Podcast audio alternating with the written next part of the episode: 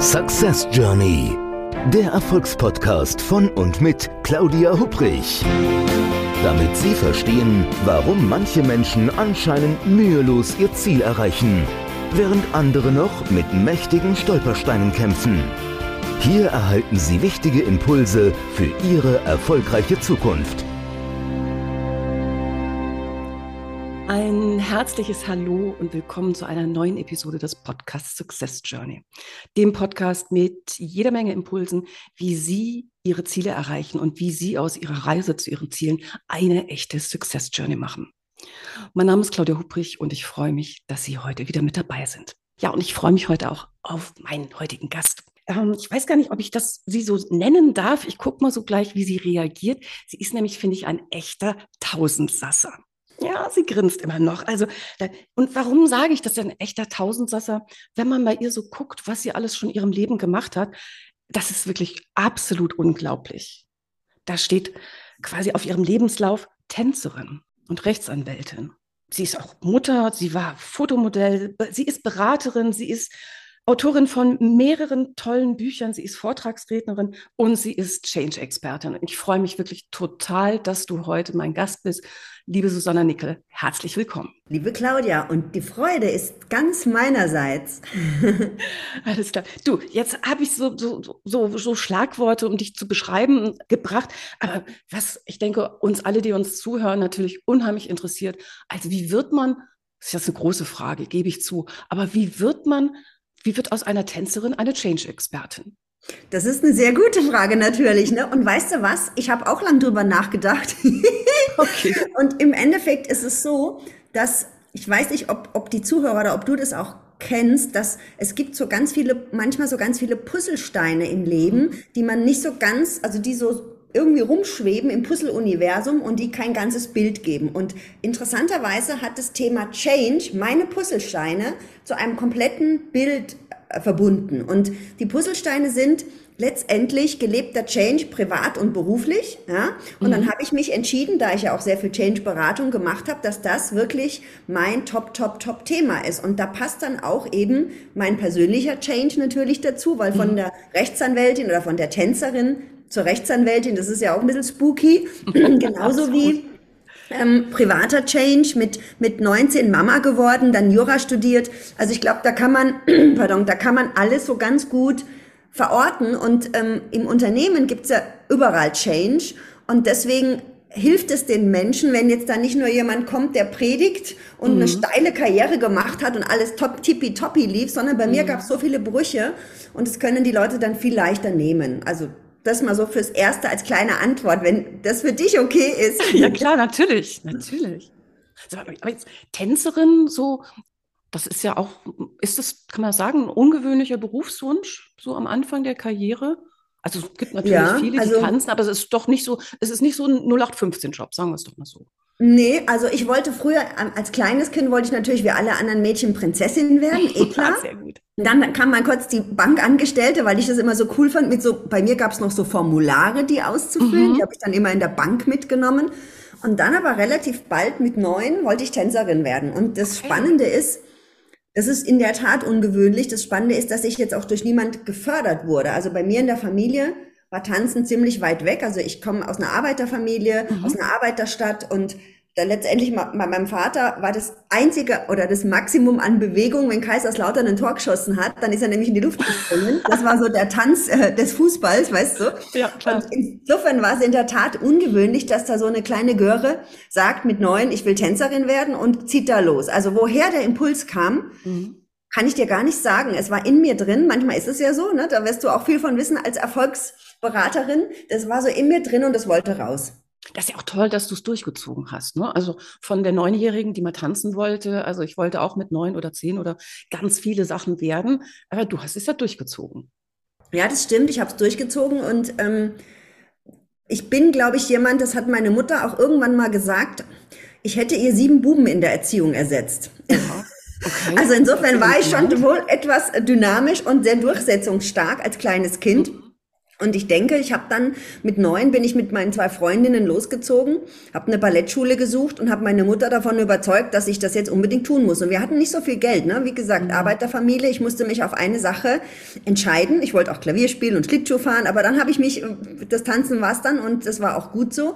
Und das hat mich dann so in der Leidenschaft gepackt, dass ich es eben auch äh, an der Volkwang Hochschule bei Pina Bau studiert habe und dass das wirklich mein erster großes, mein erstes großes Karriereziel war, was ich, wenn man jetzt rückblickend so sagen mhm. würde. Als Neunjähriger habe ich das natürlich nicht so gesehen, ähm, dass ich dann auch erreicht habe, ja. So, und wann hat die Tänzerin Susanne Nickel dann ihre Tanzschuhe quasi an den Nagel gehängt? Da könnte man jetzt, um es mit dem heutigen Wort- und Sprachgebrauch ähm, auszudrücken, sagen, mit der ersten großen Disruption. Oha, okay. Meine erste große Disruption.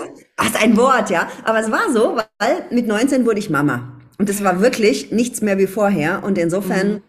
war es dann so, dass ich gemerkt habe, mit einem Baby Tanz studieren, Tanzen ist Hochleistungssport, da kannst mhm. du einfach ähm, acht Stunden am Tag trainieren und abends deine Trikots waschen und die Zehen verpflastern und dann ein Baby dazu, das funktioniert nicht. Und insofern war dann der große erste Mega-Change, ja, ähm, Mama zu werden, ein Kind zu bekommen. Und das war schon, ich meine, wenn ich mir Fotos angucke, mit mir als 19-Jährige, da sehe ich aus wie eine Jugendliche. Ja, ich meine, klar war ich ja auch. Und als mein Sohn in die Schule kam, dachten sie, ich wäre eine aus der Zwölften. Äh, äh, die, die Lehrer, na, klar, weil ich halt einfach sehr jung war. Nichtsdestotrotz ähm, hat mich das natürlich auch geführt und geleitet. Und jetzt so rückblickend, das kann man ja ganz oft auch erstmal so rückblickend verstehen und sehen, ähm, was das Beste, was mir passiert ist. Weil tanzen kannst du bis Anfang 30 mit der Choreografie vielleicht länger. Ne?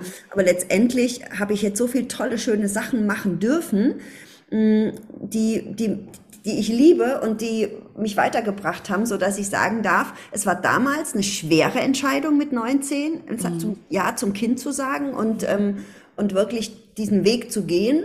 Und im Nachgang wurde er aber belohnt. Und das ist wirklich so, ich bin ganz glücklich, ich bin mittlerweile Oma, habe zwei Enkelkinder, total wow, cool. Okay. Da werde ich dann teilweise auch noch als Mama gehalten, was auch sehr charming ist, wie du dir vorstellen kannst. Ja, klar. Naja, also insofern ist das sehr, sehr spannend, ja das, was du jetzt gerade so gesagt hast, ist ja auch interessant, dass manchmal, wenn man irgendwie so in Troubles sozusagen ist oder wenn es einfach schwierig gerade nicht rund läuft im Leben, dass man im Nachhinein teilweise zurückguckt und sagt, hat sich schwierig angefühlt, aber eigentlich so, was da passiert ist, ist eine tolle Sache. Ja, ich meine, das können wir auch übertragen, glaube ich, auf viele Krisensituationen, weil du kannst dir mhm. natürlich schon vorstellen, wenn du wenn du zehn Jahre tanzt, tanzt, tanzt und plötzlich Mama, schwanger wirst, ne, mhm. ähm, dann ist es natürlich, erstens mal war ich ja wahnsinnig jung, auch ein bisschen überfordert natürlich, ne, und dann äh, muss ich sagen, habt ja mein, wusste ich, dieses, diesen Karriereweg werde ich ziemlich sicher nicht weitergehen und es war mein Traum, also es war alles, was ich hatte, war das Tanzen mhm. und plötzlich war das weg.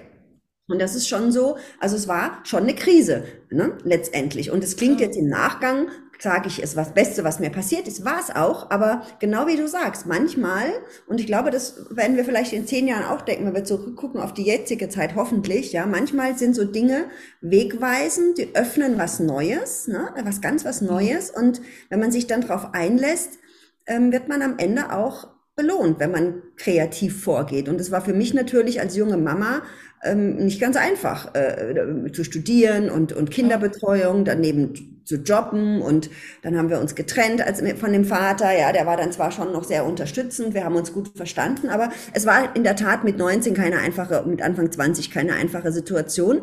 Und ich glaube, was ich daraus gelernt habe, auch jetzt für Krisen, es kann, mich kann nichts mehr so schnell erschüttern, weil das war so krass damals. Mhm. ich habe es gemeistert und es ist wie so eine kleine Ressource in mir drin oder eine große Ressource, die ich dann auch, wenn es krasse Sachen gibt wie Corona, wie die jetzige Energiekrise, was ich dann auch wieder so, wo ich dann so bei mir sein kann und in die Atmung gehe und mich dann fragen, mich wieder auf mich zurückbesinne, was ich schon gemeistert habe und es gibt dann dann schon auch wieder Kraft. Gell? Das hast du, Susanne, gerade was ganz Wichtiges, dass man aus Krisen wirklich gestärkt rauskommen kann auch wenn sich das, wenn es eben schwierig ist, in dem, in dem einen Moment, äh, sich das vielleicht gar nicht so anfühlt. Ja? Ich denke also jetzt gerade auch so im Coaching her, würde ich jetzt nicht unbedingt meinem Gegenüber sagen, ach, nehmen Sie die Krise jetzt als Chance. Ne? Das wäre, äh, das wäre natürlich respektlos, denke ich. Aber wirklich da, also sich vielleicht selber das auch irgendwann mal zu nehmen, sagen, das macht was mit mir und vor allen Dingen, das Tolle ist ja, wenn man zurückblicken kann und dann sagen, Mensch, das oder das, das habe ich, das habe ich echt hingekriegt, das habe ich super geschafft.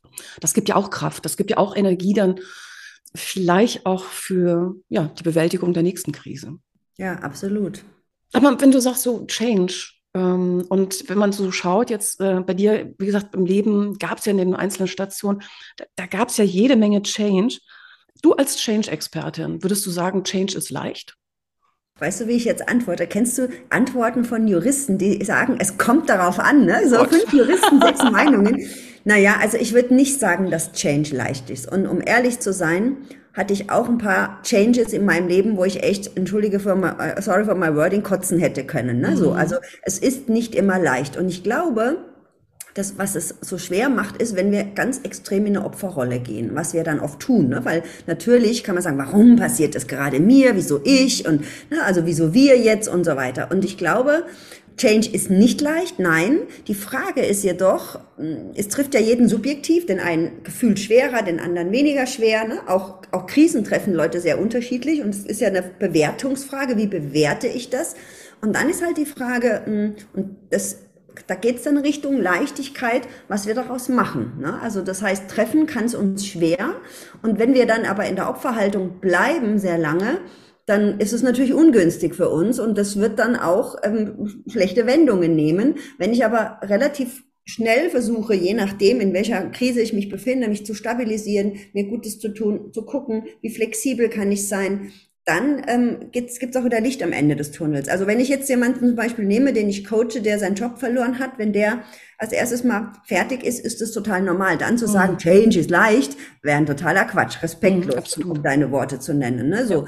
Und das heißt, natürlich braucht er eine gewisse Zeit, um sich zu stabilisieren, um seine Ressourcen wieder zu finden ähm, und zu gucken, wo will ich überhaupt hin, was, was, what's in for me. Und dann aber eben aus dieser Opfer, Opferrolle rauszugehen. Warum ist mir das passiert? Wieso wurde ich gekündigt? Der Idiot von Chef hat mich mhm. gekündigt. Das ist ja alles so diese mhm. Zuschreibungen, ja? ja. Und dann zu sagen, okay, ich nehme mir vielleicht jemanden auch als Coach zur Hilfe, äh, als Unterstützung. Ich guck mal, was es jetzt für Möglichkeiten gibt. Und da habe ich ganz viele Leute auch um die 50 erlebt, wo man ja sagt, ganz schwierig, da findest du eh keinen Job mehr, die dann einen riesen Schritt gemacht haben ja. ne? und die dann was gefunden haben, was sie viel glücklicher gemacht hat als vorher. Und es war aber nicht leicht.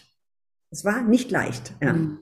So, wenn du sagst, äh, Jobverlust, das ist natürlich ein dramatischer Einschnitt für die meisten Menschen, denke ich. Manchmal ist ja Change aber auch so, dass er vielleicht gar nicht so dramatisch an den Job gekoppelt ist oder an einen Jobverlust, sondern es ähm, Change ist, der, naja, im Unternehmen ja tagtäglich so vorkommt, wenn entsprechend was mit einer Unternehmensstrategie passiert, in einem eigenen Bereich, in dem man ist, Merger und Acquisition und, und, und, und, und. Und da wird ja, ich denke, immer schneller, immer mehr Change postuliert als in der Vergangenheit. Ne? Also ich habe so den Eindruck, bin seit über 25 Jahren jetzt in der Beratung unterwegs, dass die Change-Rate immer mehr zunimmt.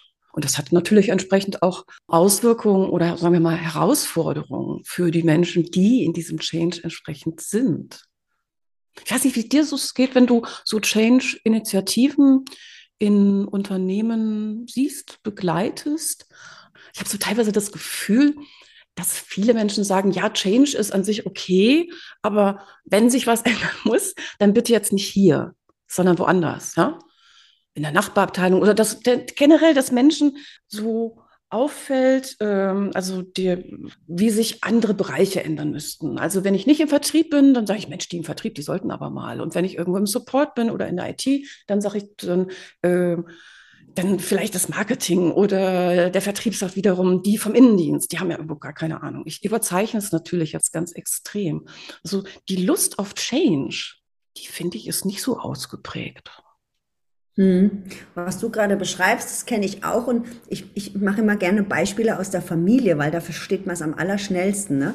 Warum soll ich mich ändern? Mein Partner soll sich ändern. Ne? Also das ja, kennen wir ja auch. Ne? So wir so. hätten mhm. gerne und zwar bitte soll er mir das von den Augen ablesen, was er verändern soll. Also wir Frauen haben das ja schon mal gerne so. Ne? Und das funktioniert natürlich nicht. Die anderen, immer die anderen sind schuld und man selber hätte es ungern, sich zu verändern. Und ich glaube, Das ist einerseits die Sache, wobei auch da ähm, bin ich wieder mehr in der Opferhaltung. Ne? Da bin ich wieder mehr da drin, dass ich mir sage, ja, der andere soll machen und ich gucke zu und besser ist es natürlich, es selber zu machen. Und deswegen finde ich zwei Kompetenzen ganz wichtig. Einmal eine Selbstreflexion, also mhm. Selbstreflexionskompetenz zu gucken in der heutigen Zeit. Und das Zweite, was ich extrem wichtig finde, ist Flexibilität.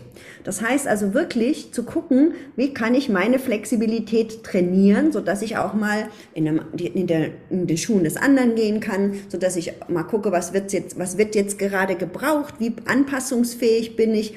Dazu habe ich im Übrigen auch ein LinkedIn Learning äh, äh kreiert auf, auf Nachfrage von LinkedIn, weil die mhm. eben auch gemerkt haben, das ist cool. eine ganz wichtige Zukunftskompetenz. Ja, und das kann man trainieren. Ja. Ne? Das kann man aber nur dann trainieren. Flexibel kann ich nur sein, wenn ich aus der Opferrolle rausgehe. Weil wenn ich in meinem, in meinem Sumpf sitze und starr nur ein Ziel vor Augen habe und mich festhalte, dann bin, also festhalten ist halt das Gegenteil von Flexibilität. Ne? Und das machen wir ganz oft, weil wir sagen, die anderen sollen sich ändern, wir bleiben genau da, wo wir sind, auf unserer Position.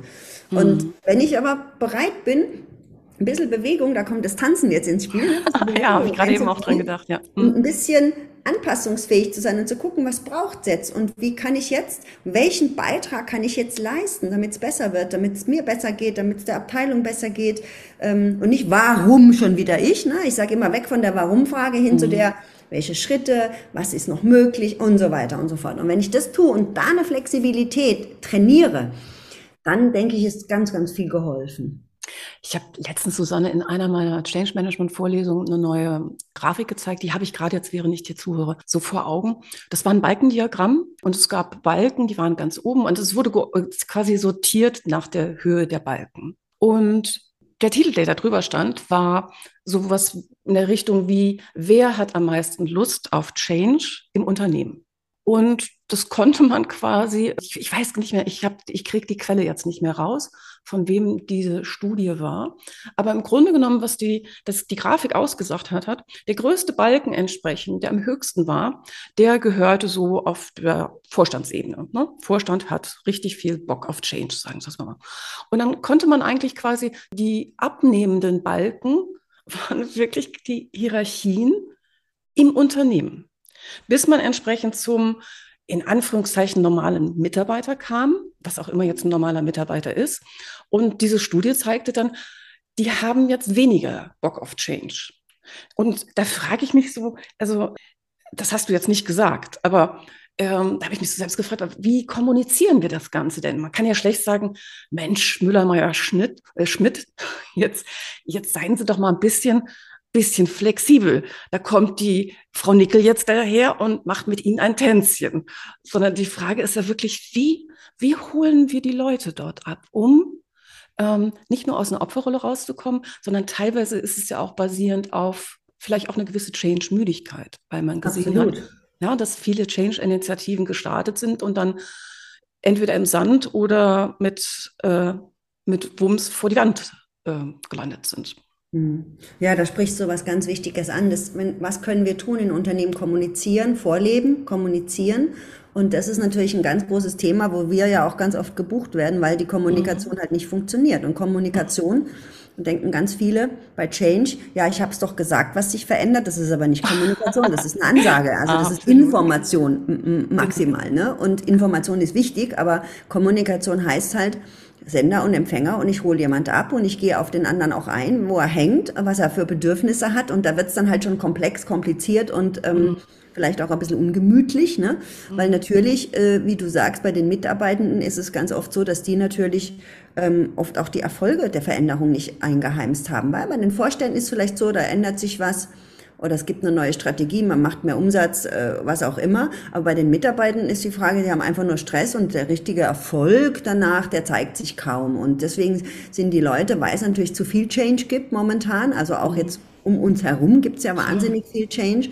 Ähm, das heißt, der Krieg, die Corona-Pandemie, die ist ja auch noch nicht abgeschlossen, die Energiekrise. Also ich glaube, so Change, das ist auch mein Credo, braucht Konstanten. Ne? Also so Konstanten, die ein Sicherheit geben. Und diese werden immer weniger gerade. Früher konnte man sagen, die Konstante war vielleicht, dass die Wirtschaft irgendwie gut lief und dass alles so um uns herum okay war. Man konnte zwar auf die Politiker ab und an schimpfen, aber eigentlich, eigentlich war doch alles gut. Ne? Aber jetzt Absolut ist es so, stabil. E ne? egal wo wir hingucken, mhm. es ist alles unsicher. Ne? Und ich glaube, das macht uns extrem zu schaffen. Ja. Ja, ich glaube, weil wir es, wie du richtig schon sagst, weil wir es irgendwie nicht gewohnt sind. Ne? Also wenn ich die letzten, weiß ich jetzt nicht, 20 Jahre oder so 30 Jahre zurückgucke, könnte man eigentlich sagen, natürlich, also es gab die Finanzkrise und es gab dies und das entsprechend, äh, aber so, dass es so einen Großteil der Bevölkerung wirklich betraf, das eher weniger. Ne? Es war hm. alles sehr, sehr stabil und das löst sich gerade ähm, zumindest vorübergehend, man weiß es nicht, aber irgendwo schon so ein bisschen auf. Mhm. Du hast eben was sehr Schönes gesagt, ähm, ein Begriff, der mir sehr am Herzen liegt, das Thema Flexibilität, flexibel zu, zu sein oder zu werden. Und ja, ich denke auch, dass das kann man lernen. Hm, das geht also in den Bereich, es ist auch Selbstmanagement, ja. Also so wie Selbstfürsorge, aber vor allen Dingen auch Selbstmanagement. Wie gehe ich damit um, wenn eine eine Lawine sozusagen auf mich zurollt. Oder ich zumindest mental das Gefühl habe, dass es eine Lawine ist. Mhm. Hast du da so, hast du da so einen Tipp für Leute? Also das Thema, ich sage immer gern Selbstfürsorge statt Selbstsabotage, weil wir sabotieren uns halt selbst. Ne? Wir denken ja immer, nachdem jetzt die ganzen Meetings per Knopfdruck gehen, ist es ja noch schlimmer geworden ne, durch die Zeit. Also insofern ja.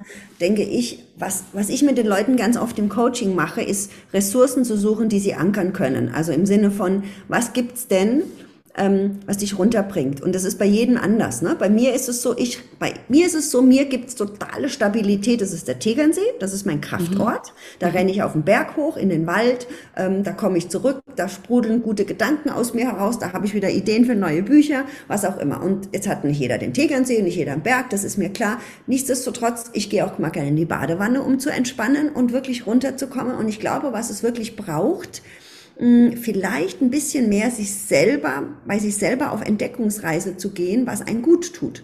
Weil die Leute machen ganz viel für andere. Ne? Wir haben wahnsinnig viel Stress, weil wir super performen wollen. Wir sind den ganzen Tag in Action. Aber so in sich zu gehen und zu überlegen, was brauche ich eigentlich? Wo stehe ich denn? Und was tut mir gut?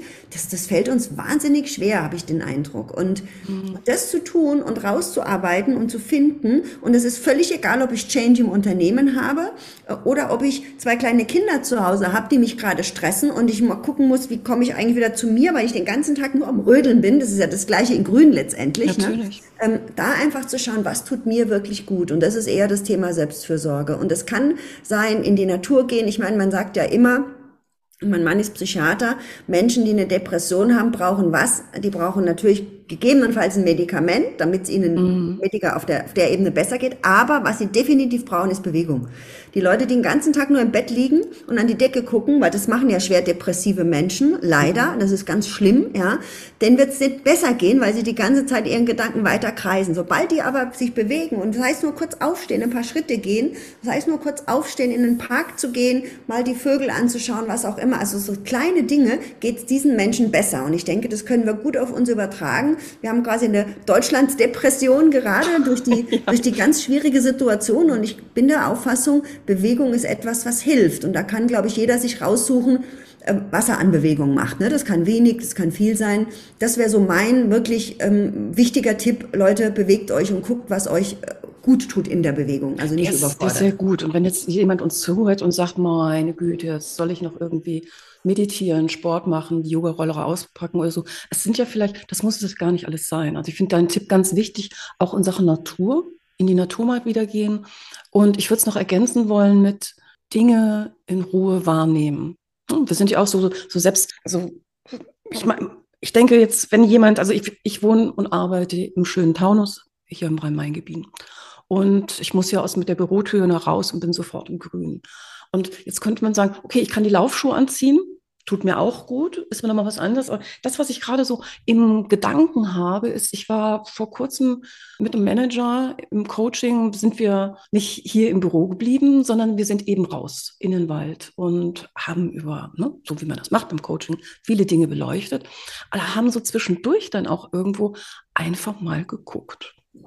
Und ähm, es war ganz toll, Es gab einen abgeschnittenen, einen abgesägten Baum und dort hat sich ganz tolles Moos drauf gebildet. Und dann sagte ich nur, haben Sie sich, wann haben Sie das letzte Mal sich eigentlich Moos angeguckt? Und dann war ich so ganz erstaunt und sagte so, keine Ahnung, ob ich das jemals getan habe. Und das war nicht einfach grün, Moos, moosig halt, sondern es waren wie so Mini, Mini, Mini-Bäume sozusagen. Und das sah wirklich ganz toll aus. Und ähm, wir haben immer wieder mal gestoppt, auch mal im Wald, einfach mal die Augen zugemacht und mal gelauscht. Und um dann auch einfach in die Ruhe zu kommen. Und wir waren wieder zurück nach, ich glaube, wir waren so zwei Stunden unterwegs. Und er sagte, das ist unglaublich. Er sagte, ich habe ein Gefühl, als wenn ich immer aus einem verlängerten Wochenende komme und merke so richtig, dass ich in die, in die Kraft gehen kann, indem ich einfach mal nicht nur mich ein bisschen zurücknehme, sondern vor allen Dingen die Augen und die Ohren aufmache, um den Sinnen, die ja sonst so, so oh, so überschwemmt werden mit allen möglichen Informationen, mit irgendwelchen Reizen, das mal zurückzufahren und einfach zu sehen, was es zu sehen gibt und auch zu hören, ja, was es auch zu, hören gibt. Ja? Das ist eine schöne Geschichte, ja. Weißt du, bei mir ist es so, deswegen liebe ich auch die Natur so. Ich bin auch wahnsinnig gerne im Wald. Jetzt ändern sich die Blätter und es riecht mhm. so schön. Also das ist für mich auch ein totales Auftanken. Und wir erfinden ja das Rad nicht neu. Es geht ja nur darum, Dinge zu reaktivieren auch. Ne? Und bei mir gibt es zum Beispiel jemanden, der mich da ganz schnell ins Hier und Jetzt bringt. Und das ist mein Enkelkind. Mhm. Ja, ich war ja mit, bin ja mit 18 schwanger gewesen und deswegen bin ich ja mit Ende 40 Oma geworden. Mhm. Und ganz ehrlich, der, ähm, der wird jetzt vier und der ist, ähm, Kinder bringen einen sofort ins Hier und Jetzt, weil die sind nur auf der Entdeckungsreise. Ne? Also die sind nur am Gucken und am, die sind im Hier und Jetzt. Die haben noch nicht den Stress, dass sie denken, morgen muss ich den Kunden anrufen, morgen muss ich das Meeting vorbereiten, sondern die sind da und der sammelt Blätter, der ist hier. Und ich finde es so wahnsinnig, also Oma ist es natürlich auch super einfach zu beobachten. Ich bin ja nicht die Mama, die den ganzen Tag dann den Stress hat mit den beiden Kindern und so weiter, sondern bei ja. mir ist mal Oma-Zeit angesagt, dann ist es cool und dann habe ich auch wieder meine Ruhe. Nur was ich finde ist, da können wir auch echt viel von kleinen Kindern lernen. Ne? Zu gucken, wie, wie gehen die mit dem Tag um, was tun die, wie achtsam sind die, weil die sind nämlich ganz, die ganze Zeit im Hier und Jetzt und achtsam letztendlich und am Entdecken und am Riechen, am die Sinneswahrnehmung und das finde ich total beeindruckend. Also insofern ist mein Enkelkind in der Tat mein Coach. du, das kann ich mir total gut vorstellen und gerade dieses, dieses, was du jetzt sagst, dieses im Jetzt und Hier zu sein. Ich denke so, wir Erwachsenen, ich mag natürlich jetzt nicht für jeden von uns sprechen, aber ich habe schon das Gefühl, die meisten Menschen, und ich schließe mich da auch ganz bewusst ein, sind das die wenigste Zeit am Tag. Sondern, wie du sagst, ne, man ist direkt schon am, am Überlegen entsprechend, was muss ich morgen machen oder was ist heute Nachmittag noch oder äh, dann macht es wieder Ping und Pong und man hat wieder so und so viel E-Mails im Kasten. Ah, kann ich nochmal entsprechend gucken, was ist gerade jetzt irgendwie auf dem Handy los gewesen? Wir sind ja eigentlich im Grunde genommen in einer gewissen Art und Weise doch die ganze Zeit auch irgendwo abgelenkt. Also sei es man ist, wie du sagst, achtsam, um zu überlegen, was mache ich denn jetzt eigentlich? Was ist denn jetzt eigentlich gerade wichtig? Oder was ist denn jetzt eigentlich los? Sondern es ist einfach so ein riesen Informationsschwemme. Und äh, ich habe letztens einen wunderschönen, einen wunderschönen Begriff gelesen, dass so, so Social Media wie so ein Infinity Pool ist. Also du bist in so einem, du bist in diesem Pool drin und dahinter ist irgendwo das Meer und im Grunde genommen, du bist in dem Pool und eigentlich soll es begrenzt sein, aber hast das Gefühl, es geht immer weiter, immer mhm. weiter, immer weiter. Und das denke ich, das ist die ganz große Herausforderung, nicht nur jetzt und in Krisenzeiten, sondern entsprechend auch, denke ich, für die Zukunft. Wie gehen wir damit um? Und dann sind wir wieder beim Thema Selbstmanagement, Selbstorganisation. Ne?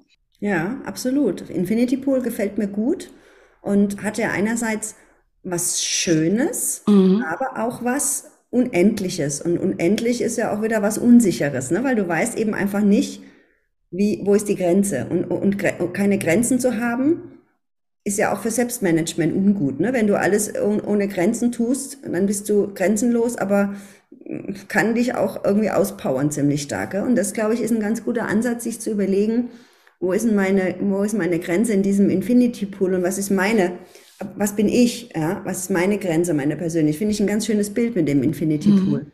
Es ist wirklich auch die Frage, was hast du schon gesagt, was, was, was tut mir gut? Mhm. Und ich denke nicht nur, nicht nur im Privaten, sondern auch als Teil einer Organisation. Was tut mir gut? Wo sind meine Grenzen? Ja. Und äh, gleichzeitig auch, denke ich, und das ist, also ich betreue jetzt gerade wieder äh, ein ganz, ganz spannendes Change Management Projekt und da fiel mir das gerade die letzten Tage auch wieder auf, auch so nicht nur bei mir zu bleiben in Bezug auf Grenzen, sondern gleichzeitig, und ich glaube, das ist vielleicht überhaupt die Challenge, also die Herausforderung schlechthin, gleichzeitig nicht nur meine Grenzen zu erkennen, sondern auch meine Grenzen zu öffnen. Mhm. Und zwar für die anderen. Mhm. Und auch zu akzeptieren, dass der, der Schmidt von nebenan oder drei Büros weiter oder so, dass der halt anders tickt als ich und dass das auch sein darf. Und diese, also diese Wertigkeit zu erkennen, die Wertschätzung so den ganzen Menschen gegenüber, denen ich halt in einer Organisation so Tag für Tag begegne. Mhm. Und ich glaube, dafür ist ganz wichtig, ähm, bei sich selbst auch zu sein und seine Grenzen zu kennen, weil ich denke, wenn wir wahnsinnig im Stress sind und in unsere Stressmuster verfallen, können wir das gerade nicht, ne? weil dann ist es nämlich so, dann ist nämlich der depperte Müller, der depperte Müller, der eh schon immer genervt hat und immer noch nervt. Ne? So. Genau. Währenddessen, wenn ich stabil bin, ich glaube, da geht es ganz viel um, um Stabilisierung, sich selber zu stabilisieren und dann kann ich auch wieder offen sein, um meine Grenzen für andere zu öffnen. Aber wenn meine eigenen Grenzen total verschwommen sind, dann komme ich ins Rödeln und dann bin ich am Jonglieren und am gucken, was mache ich wie, wo. Wenn mir aber selber gut geht und ich Mittel und Wege gefunden habe, und ich glaube, das ist eine Reise für sich, die jeder, die jeder machen kann und sollte, dann kann ich mich auch öffnen für andere Menschen und die zu respektieren und denen Wertschätzung gegenüberzubringen. Aber Wertschätzung fängt immer bei einem selber an. Definitiv, definitiv, ja. Und ich glaube auch erst dann, wenn man so einigermaßen zumindest mit sich selbst im Reinen ist und sich eben selbst äh, nicht selbst sabotiert, hattest du ja als Stichwort auch schon gesagt. Mein allererstes Buch ging über das Thema Selbstsabotage, Wuselmanagement. Gibt es übrigens auch noch, dann ist gleich Ende der Werbestrecke, äh, ist nicht mehr verfügbar, weil das vor zehn Jahren schon geschrieben. Aber das Hörbuch, das gibt's noch. Wuselmanagement, Selbstsabotage. Wie kam ich da jetzt nochmal drauf? Müssen wir mal zurückgehen. Ich glaube, dass wenn man mit sich einigermaßen stabil im Reinen ist, dass man dann auch die Energie und die Kraft hat, neugierig zu sein. Und das ist ja dann auch wieder so ein bisschen, was wir mit Kindern dann, wenn das gelingt, gemeinsam haben. Und zwar neugierig zu sein auf den, den Change, genauso auf den Müller vom Büro nebenan, warum der jetzt irgendwie so deppert sich aus meiner individuellen Sicht sich so verhält, weil vielleicht hat der ja einfach nur schlecht geschlafen oder er hat eben einen Grund, weil er das, worum wir uns vielleicht irgendwie kappeln äh, oder irgendwie fürchterliche E-Mails hin und her schreiben, mh, hm, weil er einfach eine ganz andere Sicht auf die Dinge hat. Hm. Und da finde ich eins auch gerade, was du jetzt ansprichst, total wichtig.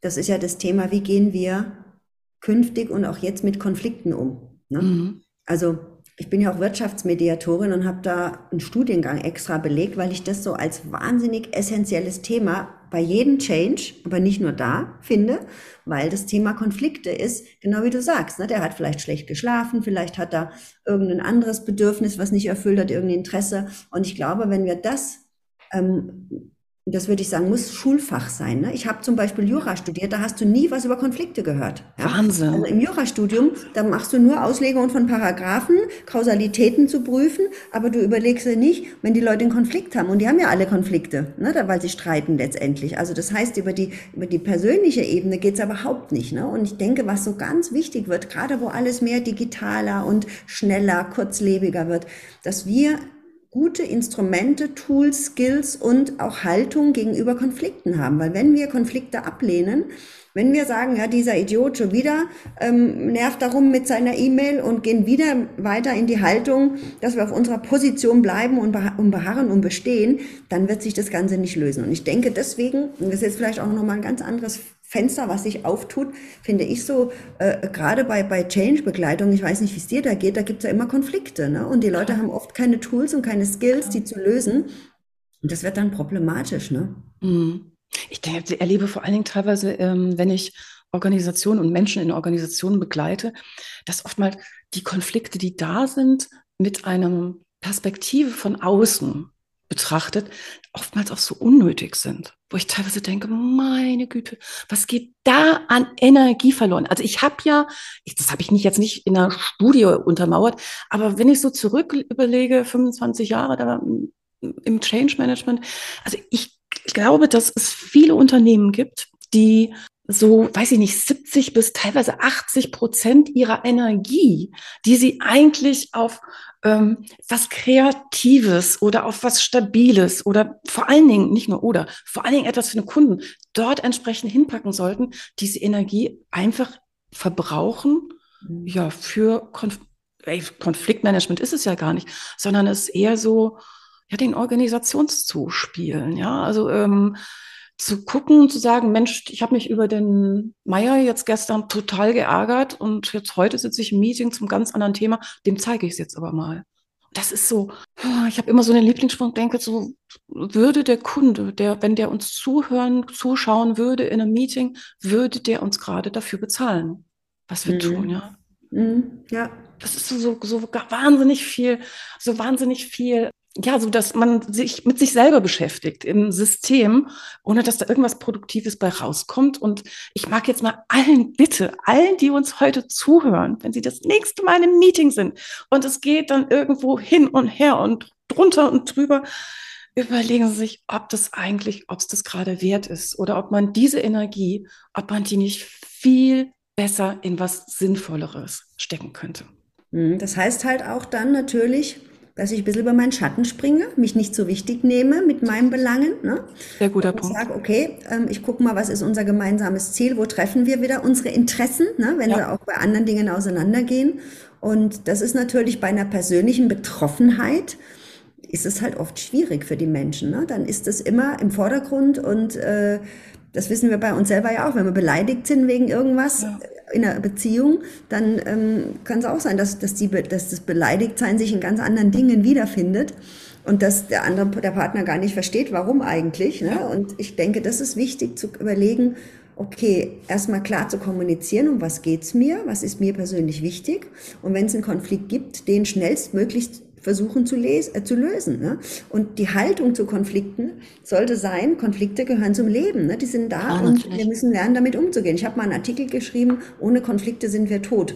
Das ist, äh, ist auch viele, viele Jahre her und das fand ich sehr drastisch, aber ich wollte es ganz drastisch ja, auch ausdrücken, ja. weil Konflikte zeichnen uns aus. Und höhere Kulturen zeichnen sich dadurch aus, dass sie gutes Konfliktmanagement haben und das letztendlich lösen können. Also insofern, wenn wir das hinkriegen würden, glaube ich, ähm, wäre vieles einfacher.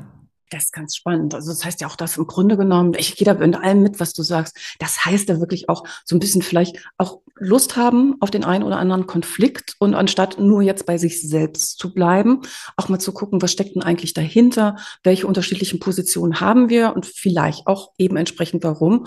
Und vor allen Dingen Konflikte eben wirklich nicht, nicht zu persönlich ja. kommt natürlich immer ein bisschen auf den Konflikt an. Also ich denke, wenn es unter die Gürtellinie geht, dann kann man es auch persönlich nehmen. Aber ansonsten vielleicht einfach mal so den einen oder anderen Schritt mal aus der eigenen Perspektive ja zurückgehen. Ne? Zurückgehen mhm. und einfach das Ganze, was da so ist, einfach mal betrachten und sich zu fragen, wenn jemand anders uns jetzt gerade in diesem Konflikt zugucken würde, muss jetzt nicht der Kunde sein, kann wer auch immer sein, gedanklich, wie würde das eigentlich nach außen wirken und, mhm. und will ich das vor allen Dingen? Mhm. Und du hast so schön gesagt, und sich da nicht allzu wichtig, also nicht zu wichtig zu nehmen, zumindest. Mhm. Man sollte sich wichtig nehmen, natürlich, aber zwischen sich wichtig nehmen und zu wichtig nehmen, das ist ein riesengroßer Unterschied. Mhm. Ja. Susanne, total spannend. Ich merke gerade, ich könnte jetzt mit dir noch Stunden irgendwo mhm. nicht nur über Change reden, über Krisen, über Konflikte, sondern auch so ganz viele Geschichten. Und ich denke, da haben wir beide jede Menge davon irgendwo entsprechend erzählen und austauschen. Wenn es so, äh, gerade in diesen verrückten Zeiten, die wir momentan jetzt haben, wenn es da so etwas gibt, so eine Art Takeaway aus dieser heutigen Episode, ist das so etwas, wo du sagen würdest, so allen, die uns gerade zuhören, habt der, der Tipp Nummer eins sozusagen oder habt das und das in, im Sinn? Mhm. Also ich habe jetzt in meinem neuen Change-Vortrag drei Dinge und das eine ist, ähm, das eine ist das Thema Haltung. Ja, mhm. also wirklich eine gute Haltung einzunehmen, Flexibilität zu trainieren, das wäre so das Wichtige. Das zweite ist, in welcher Energie befinde ich mich selbst, ja, zu gucken, immer mal so wieder eine kleine Mini, ich sage Bettskala, morgens im Bett zu machen, auf einer Skala von eins bis zehn. Wenn zehn heißt, mir geht super, eins heißt, mir geht total schlecht, wo stehe ich da? Und das mal so ein bisschen zu evaluieren. Und, ähm, und das dritte ist wirklich, sich zu bewegen. Ne? Also Bewegung, geistige Bewegung, aber auch körperliche Bewegung hilft einem unheimlich, in der Krise, da gibt es Studien dazu, da gibt es Untersuchungen dazu, die drei Dinge zu tun, denke ich, wenn wir eins der drei Dinge tun würden und sofort in die Umsetzung gehen, glaube ich, geht es uns besser. Sagst du die, die drei Stichworte einfach nochmal? Ich fand jetzt also das einmal ist eine gute Haltung, Flexibilität mhm, Haltung. einzunehmen, ja, ja und ähm, dann in welcher Energie befinde ich mich? Okay, also Haltung, Energie. Haltung, Energie, und? genau, und Bewegung. Und Bewegung. Und du hast so schön das eben gesagt, so man kann ja mal mit einem anfangen. Also vielleicht genau. können wir ja allen Menschen, die uns jetzt zuhören, können einfach sagen, so überlegen Sie mal, Haltung, Energie oder Bewegung. Wo könnten Sie heute, egal wo Sie sind, vielleicht davon so ein bisschen was, so den Impuls mitnehmen, nicht nur zuhören, sondern sagen, Mensch, da oder da, da probiere ich einfach mal heute was Neues aus und lass mich ganz neugierig auf diese Veränderung, auf den Change entsprechend ein. Susanne, wenn man von dir jetzt mehr hören oder sehen möchte oder so, wo und wie bist du zu finden? Ich bin und freue mich auf ähm, Vernetzung auf den sozialen Medien, das heißt LinkedIn, ähm, Instagram, Xing, Facebook bin ich mhm. unterwegs. Ich freue mich, wenn, ähm, wenn einer oder eine der Zuhörer, Zuhörerinnen mein Buch liest. Also ich habe sieben Bücher geschrieben. Das aktuelle ist Knack den Change Code. Da beschreibe ich, wie es uns gelingt, mit Change besser umzugehen. Also mhm. genau unser Thema jetzt aus dem Podcast. Mhm. Und natürlich gibt es da ganz viele Ansätze aus dem Coaching, die ich beschreibe. Und ich habe auch natürlich noch eine Webseite und die ist auch ganz einfach. Mein Name www.susannenickel.com. Also ich freue mich auf jeden Kontakt und wenn wir in Kontakt bleiben. Super. Susanne, und dann kann ich jetzt nur sagen, also ich freue mich auch total, dass du heute mein Gast warst und ähm, ich würde mich total freuen, wenn wir irgendwie vielleicht noch mal eine zweite Session machen, weil ich habe noch so viele mhm. Themen hier auf dem Zettel, da sind wir gar nicht zugekommen und so ein bisschen Storytelling in Sachen Change fände ich auch ganz spannend. Ähm, oh ja. Also wenn du Lust hättest, ich hätte da total Bock drauf. Ich habe auch total Lust. Sehr, sehr gerne, liebe Claudia. liebe Susanne, dann erstmal ganz herzlichen Dank an dich und gutes Gelingen bei deinen ganzen Change-Projekten. Danke dir, meine Liebe. ja, und dann möchte ich mich auch bei Ihnen bedanken, die Sie uns da jetzt draußen entsprechend zugehört haben. Äh, wie war das nochmal? Energie, Haltung und Bewegung. Ich hoffe, dass wir Sie heute so ein bisschen anstiften konnten, dass Sie Lust auf den Change, der uns ja alle umgibt, im privaten wie im beruflichen auch, dass Sie da ein bisschen Luft drauf bekommen haben. In diesem Sinne, machen Sie es gut, aber machen Sie es bald. Ich freue mich, wenn Sie das nächst wieder mit dabei sind und reinhören. Ihre Claudia Hubrich. Success Journey der Erfolgspodcast von und mit Claudia Hubrich. Claudia Hubrich ist Managementberaterin, Business Coach und Managing Partner von Consulting at Work. Sie berät seit mehr als 20 Jahren Menschen und Unternehmen, die sich entweder in Veränderungsprozessen befinden oder sich in solchen befinden wollen. In ihren Vorträgen, Coachings und Workshops gibt sie Impulse für mehr Klarheit, Motivation und Umsetzungskompetenz, damit sie das kleine oder große Stück Veränderung erreichen, welches sie sich wünschen. Und kostenlose Impulse, wie Sie an Ihr Ziel gelangen, finden Sie auch unter www.claudia-hubrich.com. Schauen Sie gleich vorbei.